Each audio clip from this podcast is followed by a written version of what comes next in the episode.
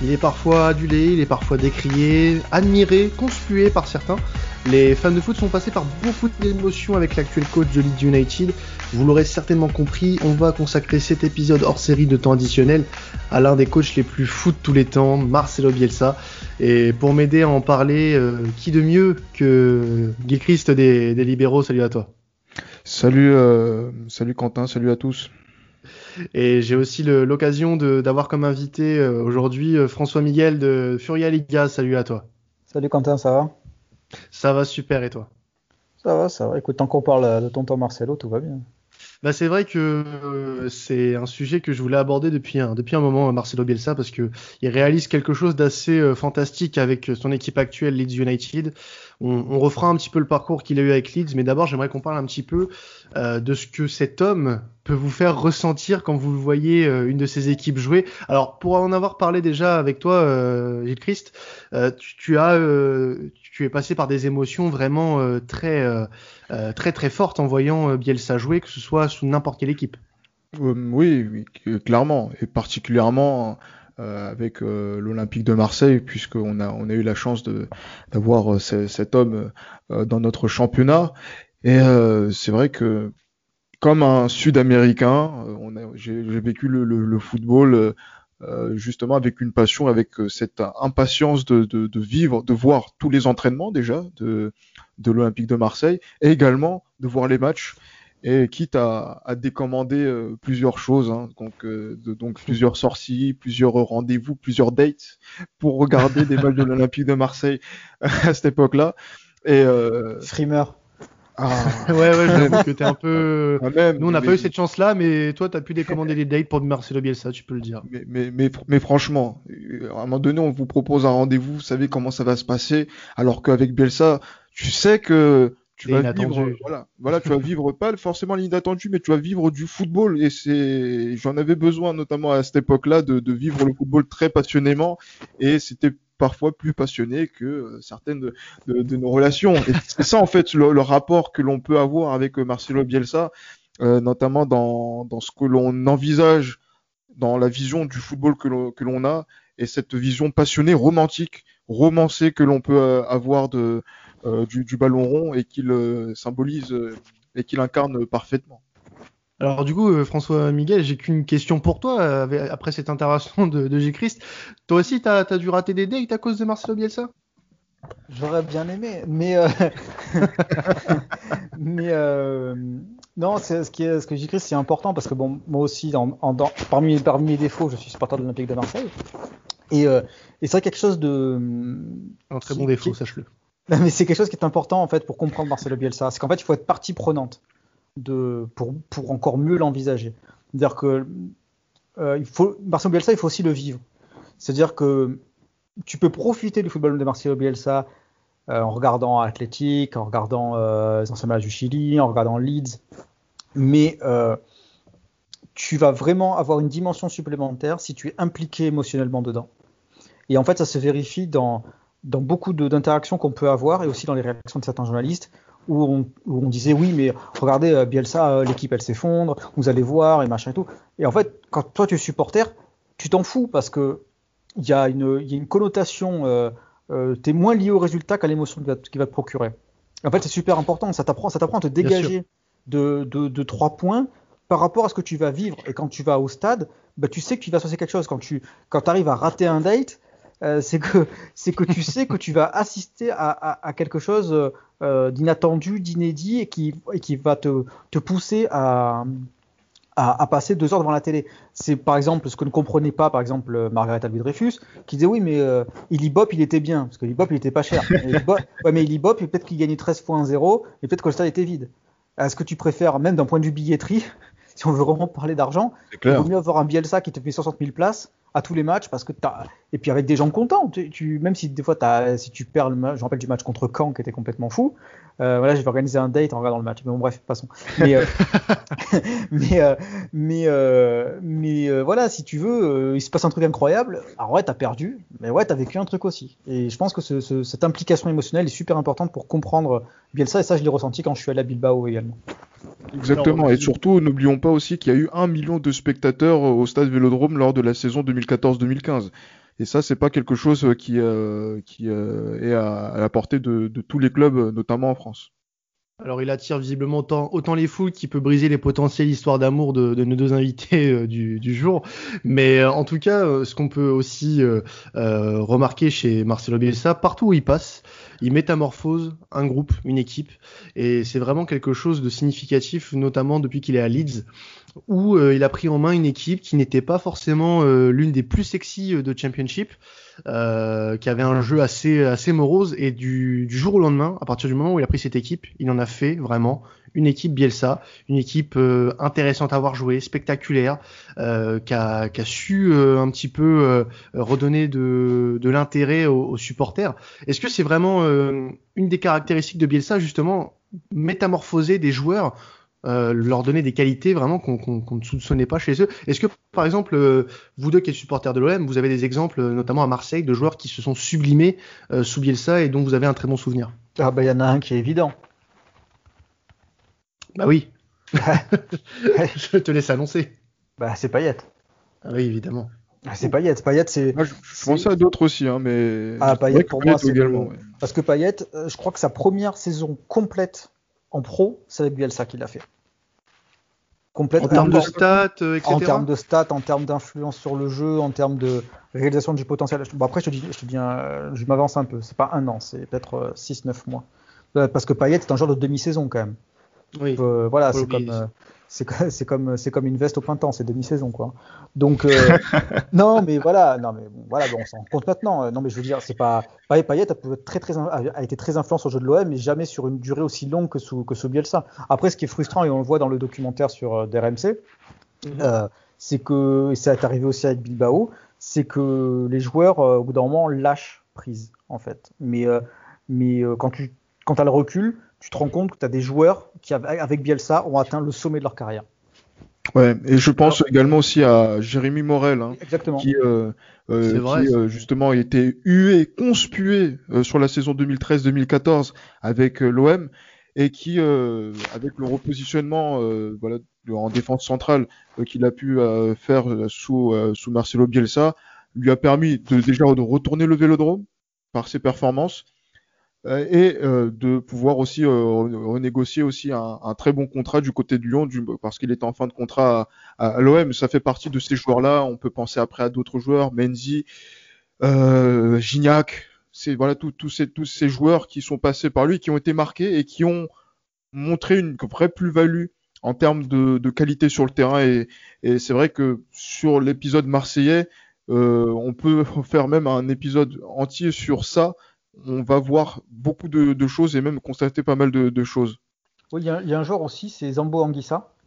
Euh, parce que moi j'ai pu le voir euh, la saison dernière avec Villarreal, où on avait l'impression qu'il avait complètement euh, changé sa façon de sa façon de jouer. Il a une façon de jouer très bien ça. Et à l'heure actuelle en première ligue, c'est le meilleur dribbleur du championnat. C'est vrai. C'est une des stats qui m'a d'ailleurs étonné ces derniers jours. Ça, j'ai vu ça, je me suis dit que. Ouais, mais ça, ça, te surprend si tu suis pas, enfin, si t'as pas suivi la saison de Villarreal, tu te dis ah ouais quand même.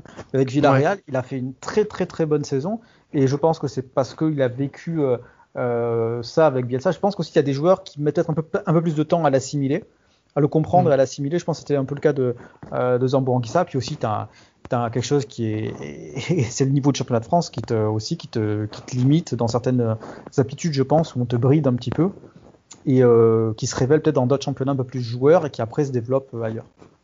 Par rapport à Zambo, c'est par rapport à la, deuxième saison, il est recruté euh, par Bielsa, c'est ça dont tu veux parler, François Miguel Ouais, c'est ça.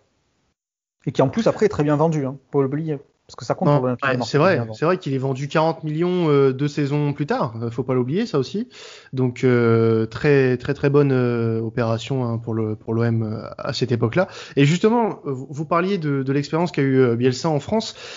Euh, il a pu être beaucoup décrié, notamment sur ses expériences à Marseille et à Lille, où euh, bah, on critiquait le fait que bah, ces joueurs euh, en fin de saison ils étaient cramés.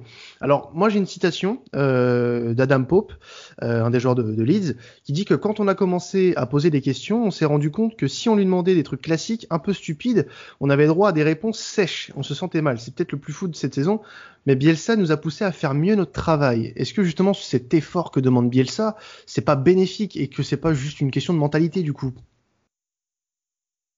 François Miguel? Bah, Si tu veux, je commence. Euh, Moi, je, je, crois que, à force de dire que les joueurs vont être cramés, les joueurs vont être cramés, les joueurs vont être cramés. Attendez, encore une réflexion? Ouais, les joueurs vont être cramés. Les joueurs se sont eux-mêmes convaincus qu'ils allaient être cramés. Et mm. quand tu, et ça, c'est un truc euh, qui m'a, qui m'a flingué dans, en regardant le troisième épisode de Transversal, c'est que tu arrives à Marseille, tu es champion d'automne, tu marches sur la Ligue 1, tu as fait des super matchs, et, euh, et les mecs lâchent, ils veulent changer les entraînements, ils sont fatigués. Mais attends, t'es où là? Te rends compte? Ils auraient pu être champions de France. Et surtout, ils sont qui pour ça ah, mais attends, avec l'OM, contre le PSG Qatari, avec un vélodrome qui est à fond derrière eux, avec Bielsa qui est adulé, et eux, à la fin, à eux en février, ah non, on est fatigué, on arrête. Ah bon, bah d'accord. Bah, Sans Coupe d'Europe à jouer, hein, faut pas l'oublier. Ouais, non, mais côté la Coupe d'Europe ou ce que tu vas jouer, tu peux même avoir un tournoi de Six à Porquerolles, tu t'en fous. T'as pas le droit, quand t'es à l'Olympique de Marseille, t'as pas le droit de lâcher. Surtout, non, mais surtout à ce niveau-là. Tu me dis toute la saison, elle est pourrie. Tu vois, c'est arrivé avec l'Athletic. L'Athletic, ils ont fait la deuxième saison, elle est pas terrible. Ils se sont maintenus, ils étaient contents de se maintenir. Euh, Bielsa était soulagé, tout ça, parce que l'Athletic n'est jamais descendu en D2. C'était quand même, euh, il y avait un petit, il y avait un petit matelas pour pas descendre, mais voilà, c'est une saison entre deux. Là, tu es quand même aux portes d'un des plus gros exploits de l'histoire de l'Olympique de Marseille. Et toi, tu t'arrêtes. Toi, tu, vas dire, tu vas dire à Bielsa, alors que tu sais très bien qu'il bougera jamais sa méthode d'entraînement, qu'il ne veut pas entendre parler de, mecs qui râlent et tout ça t'as tout, as tout un peuple derrière toi, et toi t'arrêtes. Ah non, c'est pas possible. Là, ils ont raté. Moi, je pense que ces mecs-là, et c'est pour ça que moi, j'étais contre le retour de Payet, contre le retour de Tovin, les machins comme ça. Tu ne peux... à côté d'une belle histoire quand même. Attends, quand tu joues pour l'Olympique de Marseille, mais c'est un truc, euh, c'est un truc inespéré de vivre un machin comme ça. Et quand, bien sûr.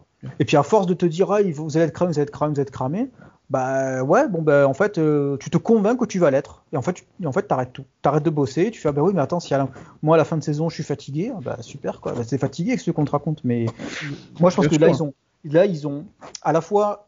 C'est pour ça que je pense aussi, euh, je suis un peu long, mais euh, c'est pour ça aussi que les gens veulent n'en veulent pas tellement à Bielsa. Je pense qu'ils en veulent plus aux joueurs qu'à Bielsa. Parce qu'avec Bielsa, il y avait un chemin qui s'était créé et c'est pas passé loin d'aller au bout de quelque chose d'extraordinaire. Et, ce chemin n'a pas été accompli par les joueurs plus que par Bielsa en fait.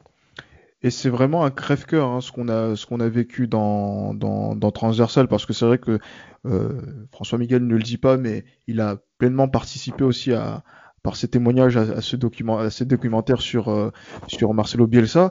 Euh, c'est vraiment un crève-cœur crève de se dire que dans ce contexte, dans le, fil de, cette saison 2014-2015, qui était tellement belle et qu'on pouvait attendre euh, justement à euh, des niveaux, j'allais dire qu'on a quasiment jamais vécu avec l'Olympique de Marseille en termes de jeu, je parle, euh, depuis que l'on suit l'Olympique de Marseille, qu'il y ait cet affaissement. Et cet affaissement, c'est vrai que dans la façon d'appréhender le, travail, on a vu quand même une différence de, mentalité entre les joueurs de Leeds qui se sont défoncés malgré le fait qu'il y ait la fatigue et l'enchaînement des matchs, et là, c'est là on parle de, de, de, championnat où il y a plusieurs, il y a, il y a beaucoup plus de journées qu'en qu'en France il y en a 46 journées, 46 journées. Ouais. Tu vois, donc euh, du coup, ils ont ils ont tout donné jusqu'au playoff pour pouvoir aller au bout quand même de leur de leur idée sur la première saison, alors que là ici en, en Ligue 1, deuxième partie de saison, les joueurs sont convaincus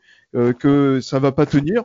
Et à partir du moment où euh, voilà, tu es dans le, dans le mindset de quelqu'un qui ne veut pas aller au bout, qui ne peut pas aller au bout parce que tu es convaincu mentalement que tu vas pas y arriver, eh ben ça donne cette incompréhension qu'il y a pu avoir avec Bielsa. Ce qui était dommage justement avec la mentalité de Bielsa en France, c'est qu'il a pas, on a, j'aurais bien aimé voir des joueurs qui aillent au bout de sa philosophie pour voir le résultat ça aurait pu donner.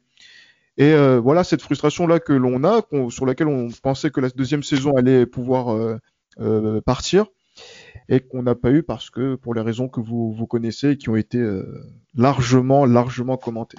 Mais si tu prends le les, les, commentaires dans Transversal, t'as Payet qui ne comprend pas pourquoi il met un but, il met un petit pont et un but à, en fin d'entraînement alors qu'il a rien fait de l'entraînement, et Bielsa pète un câble, il fait mais tu joueras pas dimanche.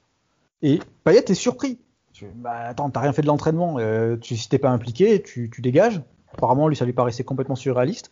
Et le pire, le pire dans, dans, le truc de Bielsa, dans ce documentaire, c'est le passage à Lille. Mais attends, les, attends, à, Luchin, il leur a fait, ils ont tous eu des, sortes de cahutes individualisées pour qu'ils puissent récupérer, pour qu'ils puissent dormir. Non, mais attends. Et les mecs se sont plaints. Mais, mais on est où là? Mais non, mais tu vois, tu vas dans tous les endroits. Ouais, moi, alors moi, en plus, moi, j'ai contribué justement à traduire une grande partie de, du Chili, par exemple, le Chili, une partie de l'Argentine et tout ça. Il y a un type qui était déprimé. Bielsa l'a appelé et le type s'est mis à écrire un, un livre sur Bielsa parce qu'il lui a sauvé la vie. bah, parce que non, parce que vous, vous avez vu, euh, moi j'ai tout le truc en fait, j'ai tout le tout le verbatim de l'interview, tu vois. C'est ça. mais c'est extraordinaire. Quand tu vas, quand tu as toute l'interview du président de la Fédé, euh, il a, il a tout refait à, à, à l'entraînement au Clairefontaine chilien. T'as des trucs, ils sont tous.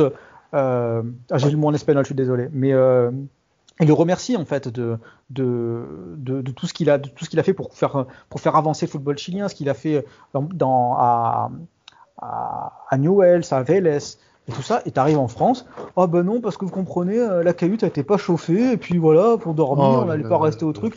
Non, mais attendez, non, mais là aussi, t'as peut-être un problème t'as as soit des, des enfants trop gâtés aussi, peut-être qu'en France, on te bride aussi par rapport aux efforts que tu fournis. Et là, on a encore eu euh, des exemples, je crois que Rabiot a encore dit il n'y a pas longtemps qu'on travaillait plus à, à la Juve qu'au PSG. Il y a encore des jeunes qui ont dit ah, bon, on travaille beaucoup en, euh, on travaille beaucoup en Italie, machin. T'as l'impression que partout... il a dit la même chose du côté de voilà, T'as l'impression que partout où on va, euh, on travaille plus qu'en France. Alors qu'en France, t'as quand même des talents monstrueux, mais qu'à un moment, bah non, les, les, je pense que je pense que Leeds aussi, t'as quelque chose qui, qui, tient aussi un peu avec, avec l'athlétique, c'est que t'as un, as un potentiel culturel extrêmement fort au niveau de l'identité. À l'OM, il y avait ça aussi, mais que les joueurs en sont vraiment, vraiment très imprégnés. Et peut-être plus qu'à plus qu'à l'OM en fait. Alors, il y a une des particularités euh, par rapport aux, efforts que demande Marcelo Bielsa, c'est cette fameuse préparation. Alors, moi, j'ai pu en, amont euh, de, cette, de ce podcast-là préparer un petit peu et regarder euh, ce qui se dit sur Marcelo Bielsa, et notamment un homme qui le suit depuis, depuis Lille, c'est Salim Lamrani, qui était interprète à Lille pour lui et qui aujourd'hui suit Marcelo Bielsa dans son aventure euh, du côté de, l'Angleterre. Et il a sorti un livre, euh, Le football selon Marcelo Bielsa. Et il dit notamment que euh, bah, quand, depuis qu'il est arrivé à Leeds, il fait des séances de préparation vraiment pour préparer des joueurs à un championnat de 46 journées. Et c'est des, des jours d'entraînement qui peuvent avoir trois séances des mecs qui vont arriver à 9h et qui vont repartir à 19h. Ça montre vraiment euh, l'acharnement que met Bielsa dans, dans ce qu'il fait. Il, il, est vraiment impliqué dans, dans son, euh, dans son travail d'entraîneur. Je peux être méchant? Vas-y, vas-y, François Biguet. Bah, les, les, joueurs font des journées normales de, pour, pour n'importe quel autre travailleur. Bien sûr. Donc, euh, après, physiquement, c'est ce que ça, on peut tenir le coup. C'est, c'est ça qui est. Euh, est-ce que c'est pensé comme ça? C'est ça la question que ça, ça peut, ça peut laisser impliquer. 9h, 19h sur un, un travail sédentaire. On peut l'envisager. On peut le concevoir, oui, bien sûr. Mais après, voilà, donc physiquement, c'est. Euh, c'est faut y aller quand même. Je vais pas ça dans la démagogie, mais euh, ceux qui font, ceux qui ont des, boulots de, dans la construction, et genre de choses là, c'est ce qu'ils font. Mais euh, pour revenir au foot, euh, Carlos Gourpegui m'en a parlé, qui est un capitaine emblématique de l'Athletic. Je crois qu'il a quasiment 400 matchs avec l'Athletic. Et ouais, c'était des entraînements qui sont courts mais très rythmés.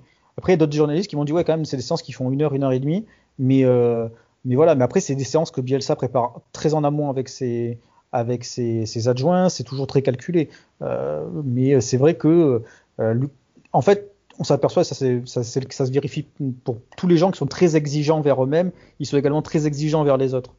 Donc, effectivement, euh, si tu as un haut degré de, d'implication de, ton travail, tu as envie que ceux pour qui tu as préparé ces entraînements s'impliquent de la même manière que toi. Et justement, c'est cette honnêteté, en fait, justement, intellectuelle qu'il souhaite avoir et que l'on considère comme de l'autisme parfois ou, euh, de, la folie. Moi, je ne considère pas euh, Bielsa comme quelqu'un de, fou. Je considère comme quelqu'un qui est euh, voilà très euh, à cheval sur sa mentalité et qui ne donne pas de concessions aux circonstances qui l'entourent dans, dans, son environnement. Et c'est cette atmosphère-là, en fait, justement, qu'il essaie de mettre en place et qu'il doit et qu'il essaie de faire partager déjà à son staff et également aussi à ses joueurs et aussi à tout, euh, le, par exemple, les centres d'entraînement qu'il a pu mettre en place, que ce soit à Bilbao, que ce soit à la commanderie, que ce soit du côté euh, de Leeds, même à Lille, du côté de Luchin c'est, euh, on va dire, un atmosphère. Bielsa, justement, en fait, vous devez penser sa mentalité. Et quand vous pensez sa mentalité, il doit y avoir un résultat. Et ce résultat-là, eh ben c'est ça va être le, la, résultante voilà de plusieurs heures de travail et de partage aussi de tactiques, de pas mal de choses qui vont faire que ça va donner le, résultat et la passion que ça donne aux, yeux des gens et le respect qu'il a des, passionnés de football. Justement, quand ça, se voit, ça se voit du coup qui vit pour ce sport. On est d'accord là sur ce que, tout ce que tu viens de dire. Il est vraiment euh, assez, euh, assez incroyable euh, pour, pour le coup. François, François Miguel, vas-y. Ouais, quand on dit qu'il est fou, en fait, c'est pas, c'est pas, c'est, c'est pas du tout le cas en fait. C'est très rationnel ce qu'il fait. Euh, tu, parlais de, tu parlais de, des modifications des, des centres d'entraînement, par exemple à Juan Pinto Dolan. Je crois qu'il voulait faire une passerelle. Euh, Juan Pinto Dolan, pardon, c'est le, c'est Clairefontaine chilien. Et euh, en fait, même à Bilbao, il y, a, il y a une conférence de presse euh, euh, au début de la deuxième saison quand il se bat avec un type, il allait se dénoncer et tout à la police pour dire qu'il s'était effectivement agrippé avec un, avec un employé de la société de construction qui faisait, les, qui faisait faire les travaux. Mais en fait, lui, il montre qu'avec quelqu'un de sa famille, je sais plus si c'est son petit-fils ou un truc comme ça, je sais plus. ils ont modelé le nouveau plan du centre d'entraînement. Mais c'est un truc qui est complètement logique en fait. Euh, il faut passer par. En fait, il avait parlé avec, euh, avec Rabi Al-Sanetti et il disait voilà, euh, il faut faire ce cheminement-là, il faut faire, euh, je sais plus ce que c'était, terrain, gymnase, vestiaire, parce que comme ça, quand tu repasses, tu, tu fais forcément un tour par le gymnase et donc tu fais de la récupération. Tu fais un échauffement, tu reviens et tu fais de la récupération. Et c'est comme ça que il expliquait, c'est comme ça que Zanetti ne s'est jamais blessé dans sa carrière. C'est parce qu'il avait un rythme de vie, d'entraînement, d'hygiène avant et après les entraînements qui faisait que euh, son, son, son, corps supportait les charges, les charges de travail. Donc effectivement, si, euh, si tu as, des joueurs qui n'ont pas d'hygiène euh, euh, physique, qui sont dans le laisser-aller, qui ne veulent pas se reposer, qui veulent effectivement, tes charges de travail deviennent beaucoup trop importantes parce que tu n'as pas respecté aussi certains préceptes élémentaires de, d'un sportif de haut niveau. C'est pas parce que Bielsa le dit, c'est parce que c'est vraiment un truc de sportif de haut niveau. Tu demanderas, tu peux demander à n'importe quel athlète, tu vas voir si Kevin Mayer, par exemple, qui respectait pas les temps de sieste, s'il va, s'il va les go frais ou c'est pas possible. C'est ces genres de choses-là dans n'importe quel sport ou à la Philippe. C'est, euh, ou alors faut que, ce soit très, très, faut que ce soit très très encadré. T'as l'impression qu'au foot, euh, on, te demande des, on te demande des choses incroyables alors qu'en fait c'est juste la base du sport de haut niveau. Alors moi il y a quelque chose euh, que, sur lequel je voulais revenir sur Marcelo Bielsa ça, c'est vraiment euh, ce que, de ce dont j'ai parlé en début de podcast. À Leeds, il est adulé. Euh, comme en Angleterre, il y a très très peu de critiques sur Marcelo Bielsa, et ça fait preuve d'ailleurs de l'engouement qu'il y a autour de, cet homme-là. Euh, il y a une statue qui a été faite par un mec à Leeds, il, va, il a une rue porte son nom là-bas. Mais, et j'aimerais revenir là-dessus, en France, il soulève des critiques incroyables. Je prends pour exemple ce qui s'est passé euh, en tout début de saison euh, sur le plateau de CNews entre Pascal Pro et Daniel Riolo. Euh... non, non, mais tu peux rire parce que je pense qu'on est tous du même avis de, sur ce coup-là. Mais euh, ce qu'a dit Pascal Pro en parlant de démagogie par rapport à Bielsa, c'est quand même assez représentatif de la mentalité euh, euh, française par rapport à, ce que ce qu'on peut définir d'un entraîneur. La définition d'un entraîneur, j'ai l'impression en France, est complètement euh, à l'opposé de ce que peut être celle de Marcelo Bielsa. Je veux intervenir sur cet aspect parce que c'est vrai que voilà comme quelqu'un comme Pascal Pro qui s'est reconverti dans euh, le talk show euh, politique ou euh, de société après avoir fait voilà tant d'années de, de, journalisme dans le sport, notamment sur TF1, avec une petite parenthèse en tant que directeur sportif d'un club aussi important que Nantes, qu'il a fossoyé, il faut le dire, qu'il a fossoyé le, le, le, FC Nantes euh, quand il a, il a, eu pris la direction sportive, se permettre de parler de démagogie parce que un entraîneur s'assied sur une glacière, simplement pour cette, cette argumentation-là, ça montre la profondeur déjà de l'analyse autour de Bielsa et justement donc le, mépris intellectuel que l'on doit avoir pour ce type de, de, réflexion et de, remarques. Et c'est pour ça que quand on aime le football, justement comme euh, j'imagine on l'aime autour de, de, cette, de cet épisode, Quentin ou François Miguel, euh, on a envie de penser le football beaucoup plus, euh, voilà donc à travers des ouvrages, des documentaires, euh, des, livres, des témoignages, voilà, de, personnes qui le vivent intensément, comme Marcelo Bielsa, comme les personnes qui ont travaillé avec Marcelo Bielsa. Franchement, en France, aujourd'hui, qui a cette, cette mentalité de vivre le football passionnément? On est plus passionné par ce qui se passe autour du terrain que sur le terrain lui-même.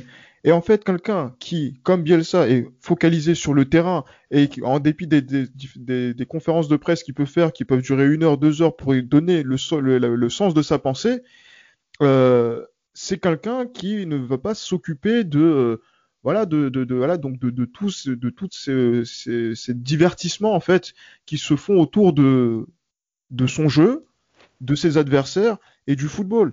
Et donc moi je pense sincèrement que même si là j'ai fait une, euh, un argumentaire assez long, qu'il faut écarter d'un revers de la main ces gens-là et que l'on se concentre sur le, terrain par rapport à la personnalité de Marcelo Bielsa parce que c'est là dont il tire exclusivement toute son essence. Euh, pour, euh, donc pour revenir à Pascal Fraud, il y, a le. Très bon jeu de mots. Très très bon. Merci. C'est un, c'est le proverbe chinois. Quand tu montres la lune à un imbécile, l'imbécile regarde le doigt. C'est exactement, ça. C'est qu'on lui dit Marcelo Bielsa, il a redonné de la fierté à telle équipe, à telle équipe, à telle équipe. Il a eu des résultats. Sauf que bon, apparemment, apparemment, avoir des résultats en Argentine, ça compte pas. Alors ça, faudra m'expliquer quand même. Ça, faut dans un pays aussi fou que l'Argentine, euh, non. Apparemment, être champion avec l'Argentine, faire des finales de, de, Libertadores, parce que la finale de Libertadores contre Sao Paulo, à deux minutes près, ils, sont, champions, ils perdent au tir au but. Et en plus, euh, en plus, c'est des, des, des meilleures équipes du monde à, cette époque-là. non, non, mais... Non, mais en fait, le, foot, il y a deux choses en foot. Il y a ce qui se passe sur le terrain et il y a tout ce qui se passe autour, mais dans ce qu'il y a de, euh, sociologique, d'interaction, de, euh, de sociétal, d'historique, là. Et en fait, et en fait, il y a un entre, entre ces deux choses-là, il y a un entre-deux où on va aller voir le truc par le petit bout de la lorgnette, en dire ah oui, ben, vous vous rendez compte, il s'assoit sur une glacière. Ouais, bah c'est cool. Hein. Putain, moi j'ai mangé une pomme, les mecs, c'était vachement bien quoi. que parce qu'en fait, parce qu'en fait, ce qu'ils, parce qu'en fait, ils sont, ils sont incapables d'envisager le football tel qu'il, tel dans son aspect intéressant pour une raison très simple, c'est qu'il faut bosser. Et en fait, euh, je pense que ce sont des gens qui, qui sont là peut-être par hasard. Ils n'aiment pas spécialement, ils n'aiment pas spécialement le football en fait. Il n'aime pas spécialement les interactions. La place, pas spécialement les interactions avec, avec, les gens. je, ne sais, c'est peut-être des gens aussi qui ne vont, qui ne vont plus, euh, qui ne vont plus au stade de manière, euh, euh, comment dire, pour le plaisir en fait. C'est-à-dire que c'est une besogne pour eux. Moi, je, moi, je vais dire un truc en tant que journaliste, certes en galère, mais qui a quand même, le, qui l'a quand même pratiqué de manière professionnelle. il y avait des, je faisais des déplacements pour moi en fait. J'étais pas accrédité, je payais mon billet parce que je voulais garder cette, cet aspect plaisir d'aller au stade, d'aller découvrir quelque chose. Mais, si tu prends toujours des accréditations, que tu vas au buffet, que tu machin et tout, peut-être aussi que tu, perds la relation initiale que tu dois avoir avec le football en fait. Et donc tu t'intéresses à ce qui se dit dans les couloirs, à machin et tout. Je sais pas comment ça se. Voilà, et Bielsa, ce qui est, ce qui est passionnant, c'est que quand on parle aux, quand on parle aux gens, aux journalistes vraiment qui, envisagent un peu le, le foot comme nous, euh, comprennent complètement la dimension qu'il y a euh, qu'il y a eu quand il, quand il est passé par, ces clubs-là.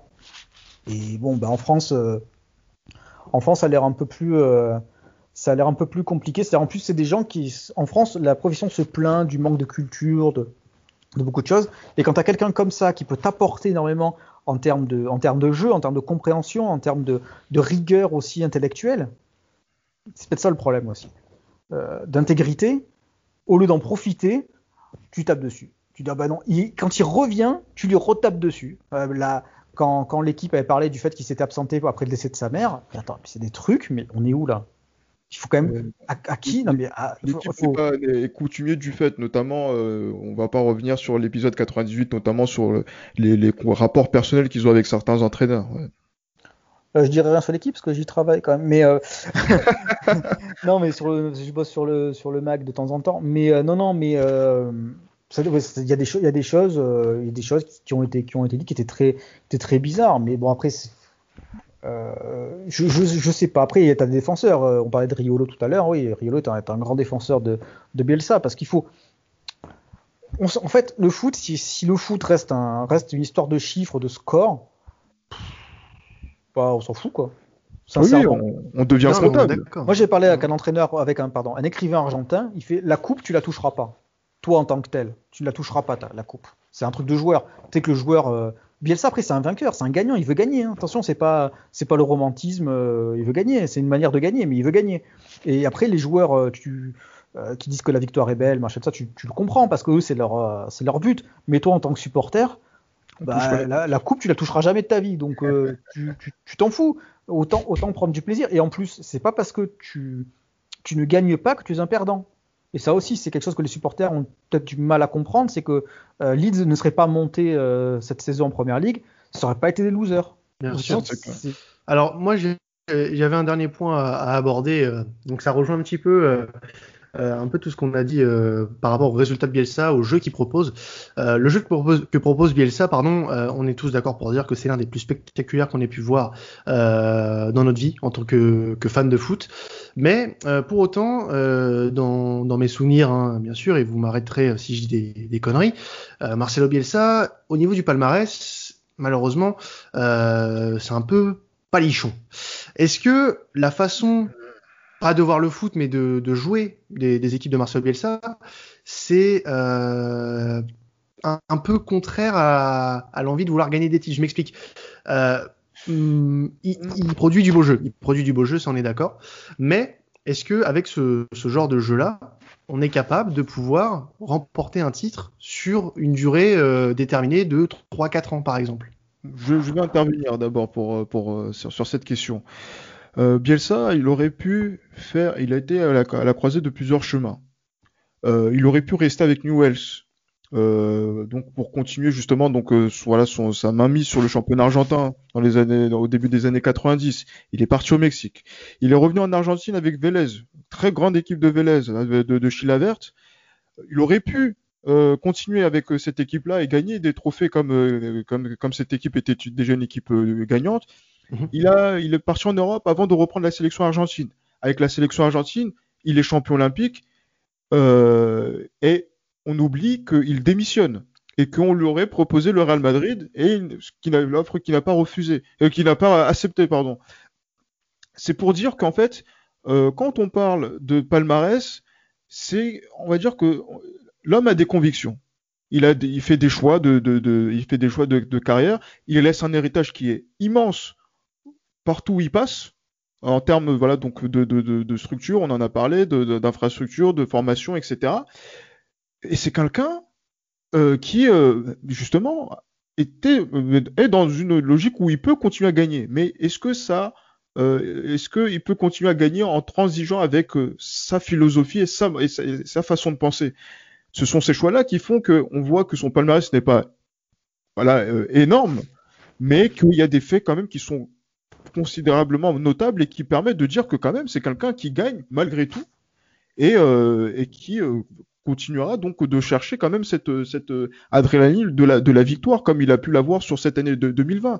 C'est un procès un peu difficile que l'on fait, mais c'est vrai que quand on voit les palmarès de, joueurs, de, personnes comme Guardiola, de mecs comme Zidane, etc., de Deschamps, euh, voilà, on se dit que voilà, Bielsa, il a, après autant d'années de carrière, il n'a pas autant gagné que ça. Mais est-ce que euh, cette personne-là s'est mis, euh, cette personne-là, je pense, s'est mis plus en, danger justement en allant euh, un peu partout, que ce soit au Chili, que ce soit en Argentine, au Mexique, en, France, en Angleterre, en Espagne, pour justement donc chercher à être intègre. Et moi, sur cette question du palmarès là, encore une fois, revers de main.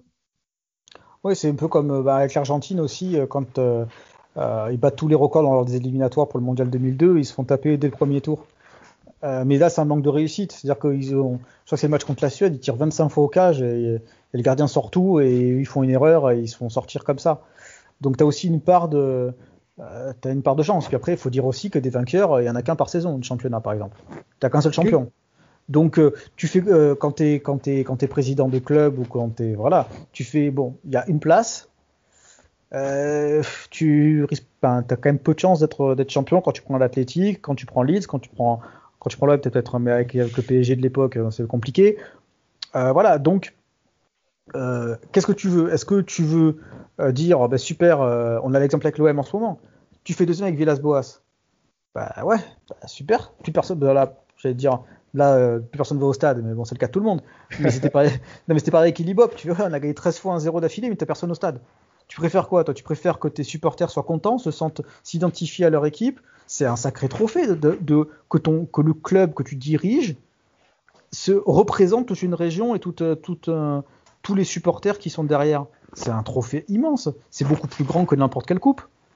Alors c'est peut-être un peu romantique ce que je dis, mais mais mais mais allez, faut faut aller au Vélodrome pour pour pour, comprendre. Tu tu veux ouais, tu fais deuxième, par exemple, tu fais deuxième avec Villas-Boas. Bon, bah, super, ça, peut t'initier un, projet, le retour en Champions, machin et tout. Mais derrière, c'est pour rien faire et en plus, tu joues mal. T'as gagné quoi dans l'histoire? T'as pas de titre? Non seulement t'as pas de titre, mais en plus, t'es nul. Donc, euh, euh, et personne veut te regarder. Et même quand t'es supporter, tu veux pas regarder les matchs de Ligue des Champions parce qu'on va encore, on se prendre une tannée. Alors que t'es Bielsa, tu veux peut-être qu'on va perdre. Ok, peut-être qu'on va perdre mais peut-être aussi que les mecs vont être à fond, peut-être que lui va nous représenter, peut-être que. Et en fait, c'est ça le plus important dans le football, c'est le, c'est la représentation, c'est le club euh, représente quelque chose, représente des gens. Et à Leeds, c'est le cas. Et c'est ça le plus fort, c'est ça, c'est ça qui est le, qui est, qui est le plus grand trophée. New Wells, ils ont donné le, nom du stade à Marcelo Bielsa. Mm-hmm. Donc euh, euh, c'est quand même, ça veut quand même, ça signifie quelque chose dans ce que, dans, dans ce qu'il, dans ce qu'il a laissé dans le cœur des gens. C'est un trophée qui est, qui est immensément plus grand que n'importe quelle coupe d'Europe. Allons jusqu'à la Coupe d'Europe. Clairement. Et en plus, quand on voit aussi voilà, au, Chili euh, ce qu'il a, ce qu'il a laissé et que les, gens rattachent les victoires du Chili qui sont, euh, qui sont survenues bien des années après quand même euh, le, départ de Bielsa à cette, à cette personne-là, c'est pour dire quand même un héritage peut même survivre justement à l'œuvre de l'entraîneur au-delà même de son passage. Et là, c'est ça qui est encore, c'est ça qui est encore plus fort. Ça fait romantique effectivement, ça fait, ça fait fleur bleue, voilà. Mais euh, mais non, c'est ça fait ça fait partie des choses qui permettent de dire voilà tiens j'ai envie de je, je continue à, à, suivre ce monsieur. Je, par exemple sur la première saison euh, à Leeds, et eh ben quand il y avait des matchs qui n'étaient pas diffusés sur la télé française, et eh ben je me démerdais pour pouvoir regarder les matchs en streaming euh, à, travers un lien indonésien pour regarder le match parce que j'ai envie de voir quelque chose que qui me permet de connaître par cœur l'effectif de, Leeds en deuxième division et de connaître des joueurs qui étaient peut-être moyens euh, avant que Bielsa n'arrive et que, l'on retrouve sous une nouvelle identité.